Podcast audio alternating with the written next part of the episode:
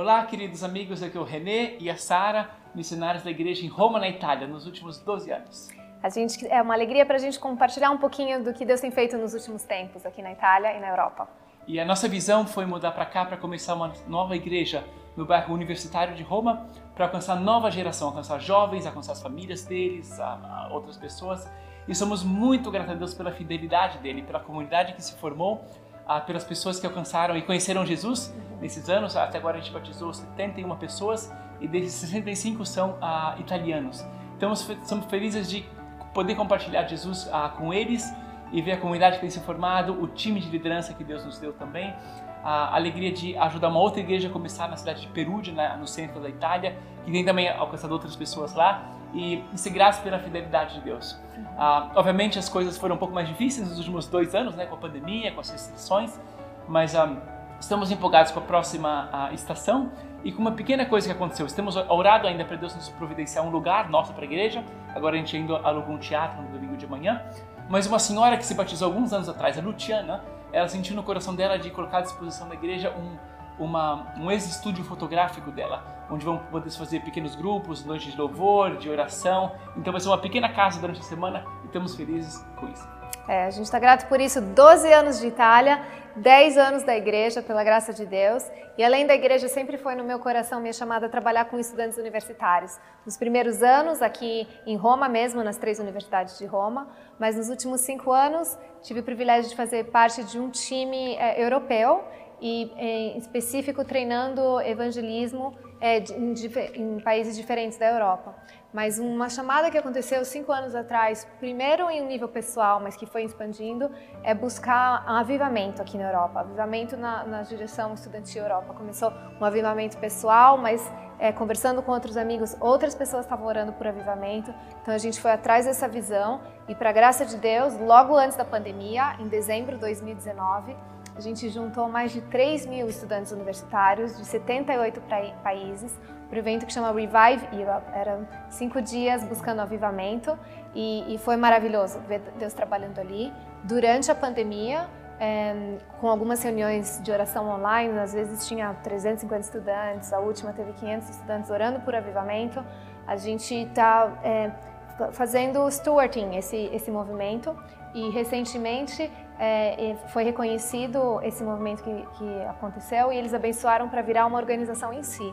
Então agora eu estou bem empolgada com isso, o Renê tem sido um suporte incrível e a gente pede orações para mim e para o meu time, começar uma, uma organização específica buscando um avivamento na geração estudantil universitária. No final desse ano a gente tem a nossa segunda edição, a gente espera mais ou menos 3, 4 mil estudantes é, e já gente de 90 países se inscreveram. Então, que Deus avive o nosso continente, a Europa e aqui em Roma. E o nosso coração é cheio de gratidão a, Deus pela fidelidade dele e a vocês também pelas orações, pelas mensagens de encorajamento, pelo sustento que vocês dão a, a, a esses ministérios aqui a que a gente tem feito.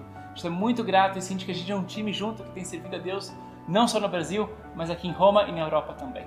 Realmente a gente é um time. Obrigado pela parte que vocês é, têm nesse time. E os nossos filhos. Pietro está com 12 anos, o Mateu vai fazer 11 anos e é, eles vão estar com a gente no Brasil e ver eles crescendo é a alegria do nosso coração.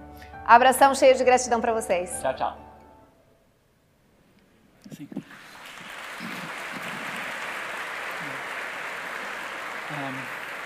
Para a gente uh, é uma alegria muito, muito grande estar aqui com vocês hoje, uh, se sentir em casa, uh, cantar o nosso, uh, adorar Deus em português, uh, sentir todo o amor e o carinho, sentir que a gente está em missão junto como igreja aqui em São Paulo, em outros lugares do mundo, tem também parentes, primos, tios e, que fazem parte aqui da Igreja da Penha, e é uma grande, grande alegria estar em missão junto com vocês hoje.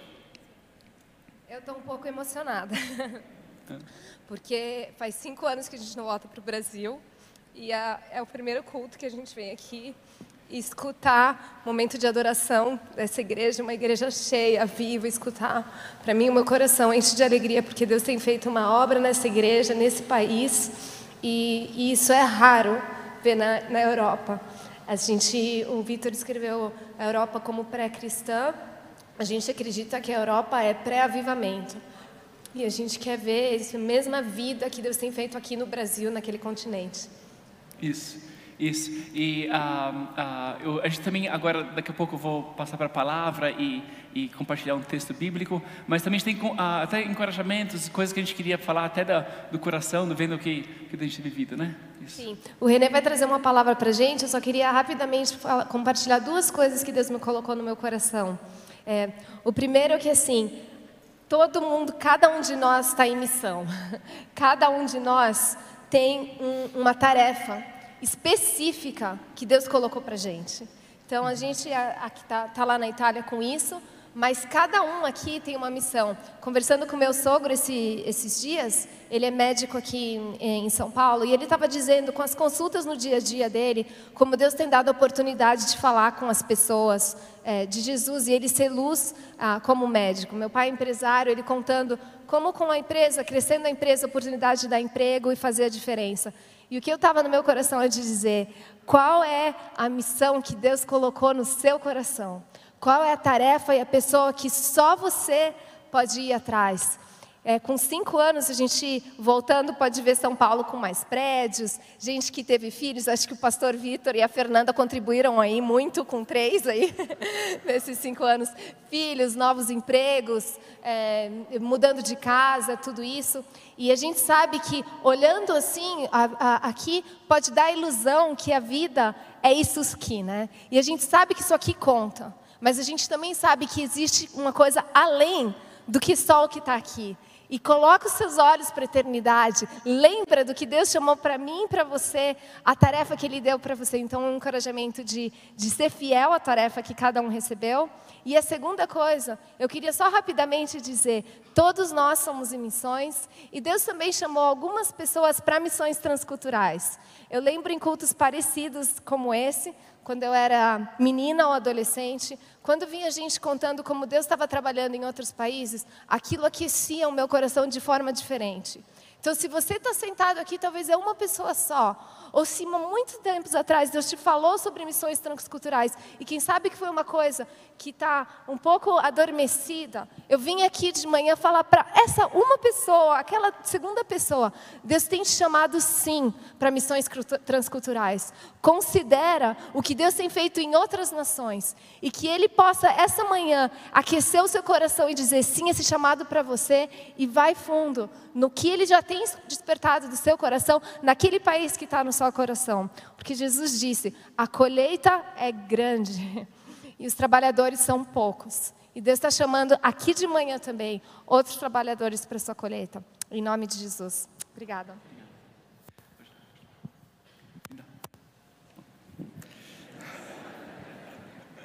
Vou orar então. A gente te, te louva e te adora, Senhor. Você é bem-vindo aqui, Senhor. A gente quer ouvir a tua palavra para nós hoje, Senhor. Em nome do teu filho Jesus a gente ora. Amém. Amém. Amém. Como a Sara comentou para a gente, é, a, quando passa alguns anos, a gente sente que a gente vê as coisas mudarem, né? E que o mundo hoje ah, tem mudado muito, e muito rapidamente. Ah, a gente sente, sente, que a gente volta para um Brasil diferente, vindo de uma Itália diferente e que a gente mudou também. Ah, recentemente a gente teve a, a pandemia, obviamente, teve a guerra na Ucrânia, tem a inflação, tem a polarização política, uma realidade cada vez mais virtual. E um, eu li um artigo uh, que dizia recentemente que um, estamos vivendo um período de regressão do processo de globalização no mundo. Entre 1989 e 2019, uh, tivemos 30 anos de relativa paz e prosperidade mundial.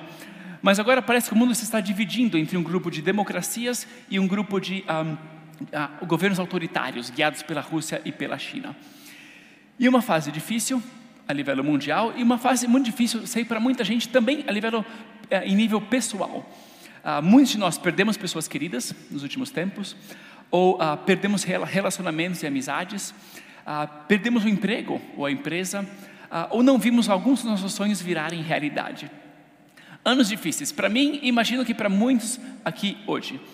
Mas os pontos que eu queria transmitir hoje são três, são esses: para cima, não para baixo para frente, não para trás, e juntos, não cada um para um lado.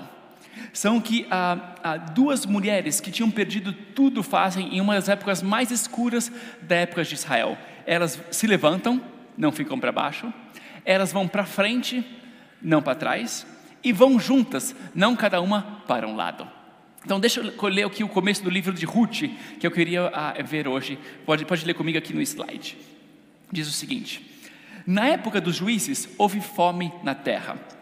Um homem de Belém de Judá, com uma mulher e os seus dois filhos, foi viver por algum tempo nas terras de Moabe. O homem chamava-se Elimeleque, sua mulher Noemi e seus dois filhos Malom e Quilion. Eram efrateus de Belém de Judá. Chegaram a Moabe e lá ficaram. Morreu Elimeleque, marido de Noemi, e ela ficou sozinha com seus dois filhos. Eles se casaram com mulheres moabitas, uma chamada Orfa e a outra Ruth. Depois de ter morado lá por quase dez anos, morreram também Malom e Quilion, e Noemi ficou sozinha, sem os seus dois filhos e sem o seu marido.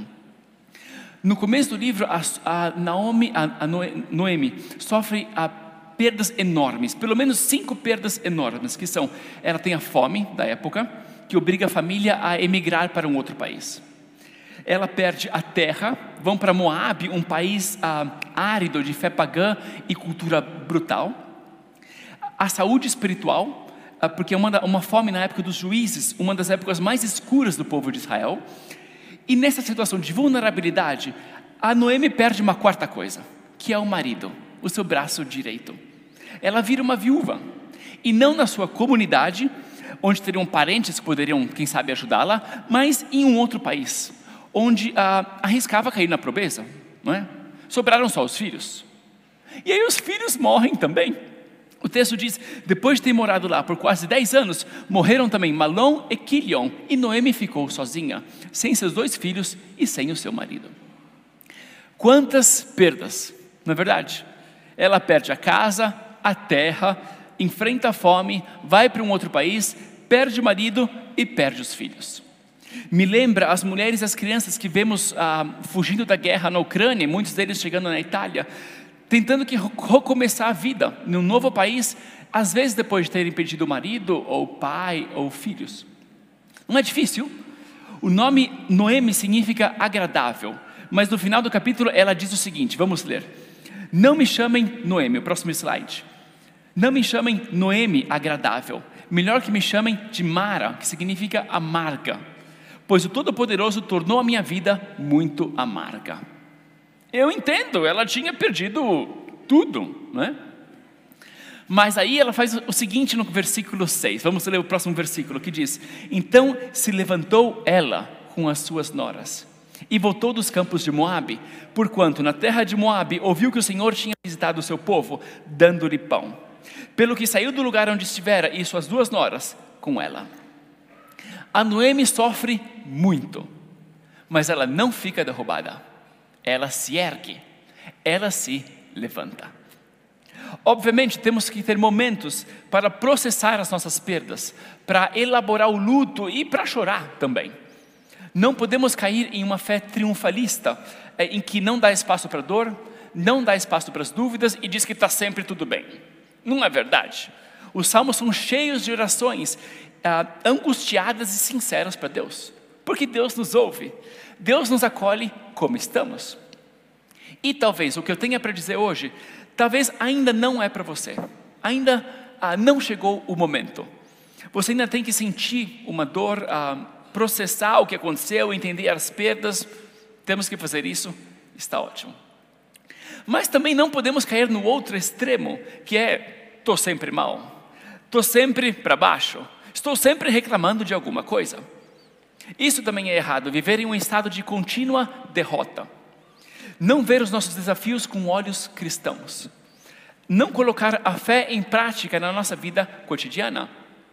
Não inserir os nossos problemas no quadro maior da redenção de Deus. Os problemas acontecem, as perdas acontecem, mas aprendemos também a dizer: ok, é difícil, mas agora eu olho para Jesus, não só para os meus problemas. Enfrento dificuldades, mas tem um Deus maior que as dificuldades. Me levanto, não fico no chão. É difícil, Muitas vezes ficamos para baixo por muito tempo e encontramos um, um certo prazer também em ficar para baixo, na é verdade. O fatalismo, a deprê, não fazer a barba, ficar na fossa, é gostoso. Né? Estava falando disso para a nossa igreja em Roma e falei que no Brasil temos todo um gênero musical que fala de homens traídos, abandonados e sozinhos. Eles falaram, verdade? Eu falei, verdade. Ah, e eu listei os títulos das músicas.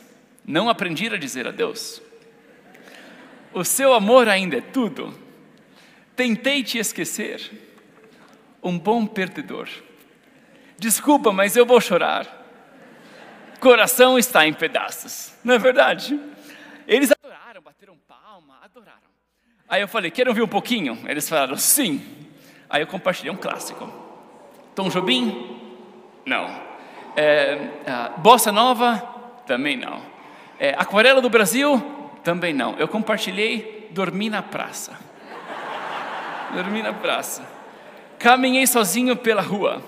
Falei com as estrelas e com a lua. Deitei no banco da praça tentando te esquecer. Adormeci e sonhei com você. No sonho você veio provocante. Me deu um beijo doce e me abraçou. E bem na hora H, do ponto alto do amor, já era dia e o guarda me acordou. Se quiser ir comigo agora, pode, hein? Seu guarda, eu não sou vagabundo, não sou delinquente, sou um cara carente. Eu dormi na praça pensando nela. Seu guarda, seja meu amigo, me bata, me prenda, faça tudo comigo, mas não me deixe ficar sem ela. No Brasil tem música para isso, não é verdade? A fossa é gostosa. Tô mal, tô deprê, não aguento mais. Ficar de pijama, exagerar no sorvete, ficar um tempão debaixo do chuveiro e escrever o nome dela no vidro embaçado. É gostoso, não é verdade? É uma delícia. Mas aí, mais cedo ou mais tarde, chega a hora de se levantar, não é verdade? De não ficar no chão, mas ficar de pé. E é o que a Noemi faz depois de tudo o que viveu. Perdeu a casa, perdeu a terra, perdeu o marido, perdeu os filhos, mas não fica no chão. Ela se levanta e volta para Israel. É o que a Ana faz, uma mulher que queria muito virar mãe. A Bíblia diz que ela tinha alma amargurada, chorava muito e não comia por causa disso. Mas diz também que Ana se levantou, buscou a Deus e o fez antes do filho chegar. Não quando virou mãe, mas antes de virar mãe. Não quando o teste foi positivo, mas antes do teste ah, ser positivo. Não quando alcançou ah, o seu sonho, mas antes que o sonho virou realidade. Ela se levantou. É o que vemos também o profeta Jonas fazer, depois de ter feito muita besteira, né, que a gente vê. No começo do livro de Jonas, Deus diz isso. Vamos ler o começo do livro de Jonas. E veio a palavra, próximo slide. E veio a palavra do Senhor a Jonas, filho de Amitai, dizendo: Levanta-te e vai à grande cidade de Nínive e clama contra ela porque porque a sua malícia subiu até mim. E Jonas se levantou, mas para fugir de diante da face do Senhor para Tarsis, a direção contrária. E, descendo a Jope, achou um navio que ia para Tarsis. Pagou, pois, a sua passagem e desceu para dentro dele, para ir com eles para Tarsis de diante da face do Senhor. Deus diz: Levanta-te, Jonas. Mas Jonas vai para a direção oposta, desce para o porto, desce para dentro do navio e depois desce nas profundezas do oceano. Deus diz: Levanta-te, mas Jonas desce, desce e desce. Mas Deus não desiste de Jonas. Deus não desiste dos seus propósitos para Jonas. E no capítulo 3 ele diz o seguinte: E veio a palavra do Senhor segunda vez a Jonas, dizendo: Levanta-te e vai à grande cidade de Nínive e prega contra ela a pregação que eu te disse. E levantou-se Jonas e foi para Nínive, segundo a palavra do Senhor. Talvez você fez como Jonas. Desceu, desceu e desceu mais ainda. Mas agora Deus diz: levanta-te para cima, não fica para baixo, coloca os olhos em Jesus, recupera a tua esperança, volta à alegria da sua salvação. Eu te mando em missão. Não fica como vítima, vira o protagonista da sua história. Não fica olhando para o que os outros fizeram, mas para o que você vai fazer agora. Não cai no pessimismo. Não cai no vitimismo, não cai no fatalismo, volta para o Evangelho de Jesus Cristo, porque Jesus ressuscitou. Jesus salva. Não deixa a vida te derrotar, mas levanta-te com Cristo. Vamos lá, para cima, não para baixo. É o que a Noemi e as suas noras fazem no começo do livro de Ruth, elas se levantam. Mas aí chega um dilema, que era para qual lado ir? Não é? Porque não basta se levantar, precisa também saber para onde ir. E depois de tantas perdas, e as três tinham perdido o marido, a tentação de voltar para trás era grande. Vamos ler o que acontece depois. Enquanto voltavam para a terra de Judá, disse-lhes Noemi: Vão, retornem para a casa de suas mães. Que o Senhor seja leal com vocês, como foram leais com os falecidos e comigo. O Senhor conceda que cada uma de vocês encontre segurança no lar de outro marido. Então deu-lhes beijos de despedida. Mas elas começaram a chorar alto e lhe disseram: Não, voltaremos com você para junto do seu povo. Disse, porém, Noemi: Voltem, minhas filhas, por que viriam comigo? Poderia, poderia eu ainda ter filhos que viessem a ser seus maridos? Voltem, minhas filhas, vão, estou velha demais para ter outro marido. E mesmo que eu pensasse que ainda há esperança para mim, ainda que eu me casasse esta noite e depois desse à luz filhos, iriam vocês esperar até que eles crescessem? Ficariam sem se casar à espera deles? De jeito nenhum, minhas filhas. Para mim é mais amargo do que para vocês, pois a mão do Senhor voltou-se contra mim. Elas então começaram a chorar alto de novo. Depois Orfa deu um beijo de despedida em sua sogra, mas Ruth ficou com ela. Então Noemi a aconselhou: Veja, sua cunhada está voltando para o seu povo e para o seu Deus. Volte com ela. É um gesto de, é, de grande amor de Noemi, né? deixar as noras recomeçar a vida, se casar de novo e formar outras famílias. É um gesto de desapego e generosidade, é, natural para viúvas da época.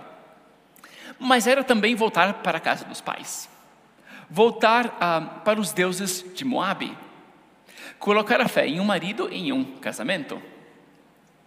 Se levantar é importante, mas um outro dilema que enfrentamos em épocas difíceis é ir para frente ou para trás, avançar com fé ou regredir aos hábitos e deuses do passado. Depois da morte de Jesus, o que, que os discípulos fazem? Voltam a pescar voltam à vida que tinham antes que Jesus os chamasse a serem pescadores de homens. Nós somos tentados a voltar ao que nos trazia um senso de segurança e de estabilidade. Nos sentimos frágeis e regredimos. Voltamos à vida que tínhamos antes de abraçar Jesus. Colocar nossa confiança em, ah, nas economias, ah, em ter uma casa, ah, voltar a crer na importância das aparências, do, uh, dos contatos, do sucesso, do dinheiro, de se autopromover, das gambiarras, da minha felicidade pessoal. Não basta se levantar, temos que avançar e não regredir. Quando você está firme, os deuses de Moabe não são nada. Mas quando se sente frágil, é algo que podemos agarrar, porque é o que fizemos no passado e voltamos para eles. Mas Deus nos chama a algo de novo, a liberdade dos filhos de Deus, a novos passos de maturidade em Cristo. Não tem a familiaridade dos mecanismos do passado, mas vão nos levar à maturidade, à paz, à santidade, à plenitude da vida em Cristo. Não coloca a sua confiança em um casamento, em uma casa, no dinheiro, nos filhos, na carreira no seu potencial, em si mesmo. Coloque a sua fé em Deus. Fixe os olhos em Jesus. Deus é a nossa rocha. Deus é o nosso Salvador. Deus é o nosso companheiro de alma. Decide hoje: vou para frente e não para trás. Vou avançar e não regredir. A órfã vai para trás e volta para a segurança da casa dos pais de um novo casamento e dos deuses de Moabe. Mas a Ruth faz uma coisa extraordinária. É o nosso terceiro ponto. Juntos, não cada um para um lado. Vamos ler a resposta dela. Ela diz: Ruth, porém, respondeu: Não insistas comigo que eu te deixe e que eu não mais te acompanhe. Aonde fores, irei, e aonde ficares, ficarei. O teu povo será o meu povo, e o teu Deus será o meu Deus. Aonde morreres, morrerei, e ali serei sepultada. Que o Senhor me castigue com todo rigor, se outra coisa que não a morte me separar de ti. Quando Noemi viu que Ruth estava de fato decidida, decidida a acompanhá-la, não insistiu mais. Prosseguiram, porém, as duas até Belém. Ali chegando, todo o povoado ficou alvoroçado por causa delas. É uma resposta extraordinária. Duas viúvas pobres eram muito vulneráveis na antiguidade. Mas a Ruth coloca sua fé no Deus de Israel. Permanece fiel à sua sogra e abraça um futuro glorioso como a bisavó do rei Davi e uma antepassada do Senhor Jesus. Não podia ver o futuro, obviamente, mas temos sempre um futuro lindo quando permanecemos fiéis a Cristo. É o nosso terceiro ponto: para cima, não para baixo, para frente, não para trás, e juntos, não cada um para um lado. Juntos a gente se levanta uns aos outros. Juntos a gente ah, se estimula a avançar na fé. Juntos vamos além do que podemos fazer individualmente. Era algo contracultural para aquela época, muito. Algo contracultural para a gente hoje também. Dou um exemplo. Na Itália, o Netflix lançou uma, uma série chamada A Fidelidade. Ah, talvez tenha imagem aqui. Ah, o posto publicitário mostra um casal na cama, mas eles olham para o nada. E a descrição diz: Você realizou todos os sonhos dele, até ao ponto de esquecer os seus. E a fidelidade é vista assim hoje, não? De quem fica em segundo lugar, de quem não dá prioridade a si mesmo e se doa aos outros. Você tem que ser fiel a você mesmo, aos seus desejos e aos outros na medida em que te ajuda a alcançar os seus objetivos. Não é? A ironia é que essa ideologia produziu uma sociedade profundamente sozinha e triste, de relacionamentos transacionais, que acabam quando as dificuldades chegam. Que exemplo extraordinário é, é, o, é o exemplo de Ruth, que diz: Aonde fores, irei, e onde ficares, ficarei. O teu povo será o meu povo, e o teu Deus será o meu Deus. Cria uma relação que supera as dificuldades e se fortalece com as dificuldades. Mostra também a beleza dos tipos de amor não romântico, uma sogra e uma nora que viram como mãe e filha uma para outra. Elas reconstroem a vida juntas, não cada um, cada uma de um jeito. E é o que nós fazemos aqui também, como igreja, não é verdade? Somos adotados por Deus como seus filhos e adotamos uns aos outros como os nossos irmãos e irmãs unimos as forças de vários núcleos familiares para formar uma grande família espiritual. Uma igreja saudável produz famílias saudáveis. E famílias saudáveis produzem uma igreja saudável. Pergunta então, para chegar na aplicação: O que significa para você hoje? Ir para cima, para frente e juntos. O que tem te deixado no chão? O que te tenta a regredir ao passado? Qual relacionamento ou amizade você é tentado a abandonar ou a não começar? Não fica no chão. Se levante. Olha para Jesus. Coloca o seu problema no quadro maior da redenção de Deus. Dê novos passos de fé, de consagração, de oração. E vamos fazer isso juntos não separados, não divididos, não brigando, mas juntos. Antes de concluir, deixa eu contar algumas histórias de pessoas que têm feito isso. Pode ser? Histórias nossas lá da Itália. A Luciana, deixa eu ver se tem a foto da Luciana ah, ali. Ah, a Luciana passou por alguns anos muito difíceis no trabalho no, e no seu casamento e acabou ah, separando, divorciando do marido. Um dia ela viu na frente da paróquia dela, do bairro dela, um cartaz que dizia Deus te ama e entrou ah, na paróquia, na igreja. se sentiu tocada ah, e um padre deu atenção a ela. Mas aí, não entra nesses detalhes. Tem criança aqui. E ela falou: Foi pior que a traição do meu ex-marido. Uma amiga convidou a nossa igreja à ópera e ela veio um domingo. Veio no domingo que estávamos apresentando ah, o orçamento da igreja, desafiando a comunidade a aumentar as ofertas, porque a gente estava no vermelho. Mas a Luciana adorou, ela falou: que transparência, ótimo. E ela se levantou com Cristo, deu a vida dela para Jesus, se batizou no ano passado e agora está enfrentando as dificuldades delas com Cristo e juntos. Estou muito orgulhoso da Luciana. Que tem outra foto. Esse aqui é o Vincenzo, um rapaz muito querido, que teve anos de dependência das drogas.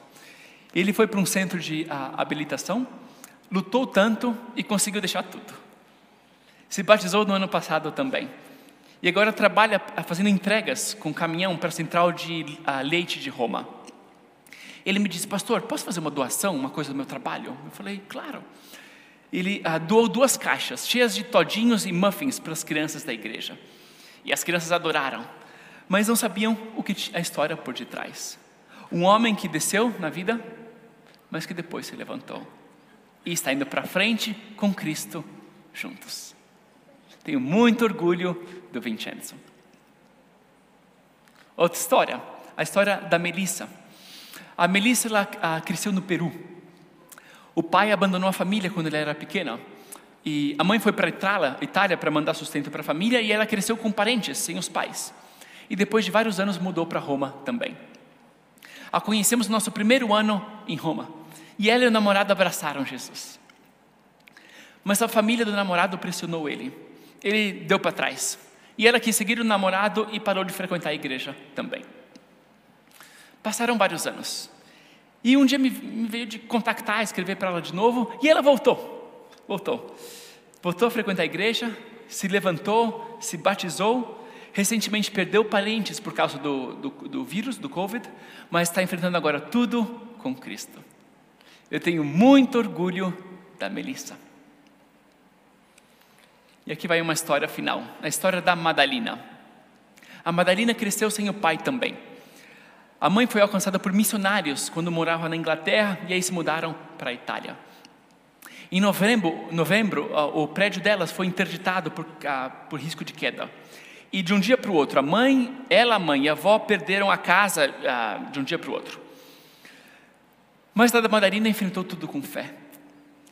E uh, é uma das pessoas mais alegres que eu conheço. Agora está morando em uma casa provisória fora de Roma, mas continua a servir a igreja, preparando os nossos slides, fazendo várias coisas que ela pode fazer de longe. Eu tenho tanto orgulho da Madalina. Algumas histórias de pessoas que enfrentam dificuldades, como todos nós, mas que estão se levantando, andando para frente e andando juntos com Cristo. Então eu queria que a gente concluísse agora com um momento assim, de oração também. Fazer isso, e eu pensei de, até o seguinte: antes de ter esse momento de oração, ah, te encorajar a compartilhar para a pessoa do seu lado. Ah, qual desses três pontos é mais relevante para você hoje? E o que significa para você se levantar, ir para frente e ir juntos hoje? Pode ser? Qual é o passo mais significativo e o que significa para você se levantar, ir para frente e ir juntos? Vamos fazer isso e aí eu concluo com um momento de oração. Senhor, nós te louvamos e te adoramos, porque você é um Deus de ressurreição, de salvação de esperança e novos começos, Senhor. A gente quer agarrar a tua mão hoje, Senhor. Não ficar no chão, mas ficar de pé. Seguir Jesus, Senhor, pelo caminho. Ir para frente, Senhor. Dar novos passos de fé, de consagração e de santidade hoje, Senhor. E fazer isso junto, como comunidade, como uma igreja, como o seu povo, Senhor, distribuído por essa terra. Levanta a gente, Senhor. Queremos te seguir e queremos te adorar e te abençoar. É no nome do seu filho Jesus que a gente ora. Amém.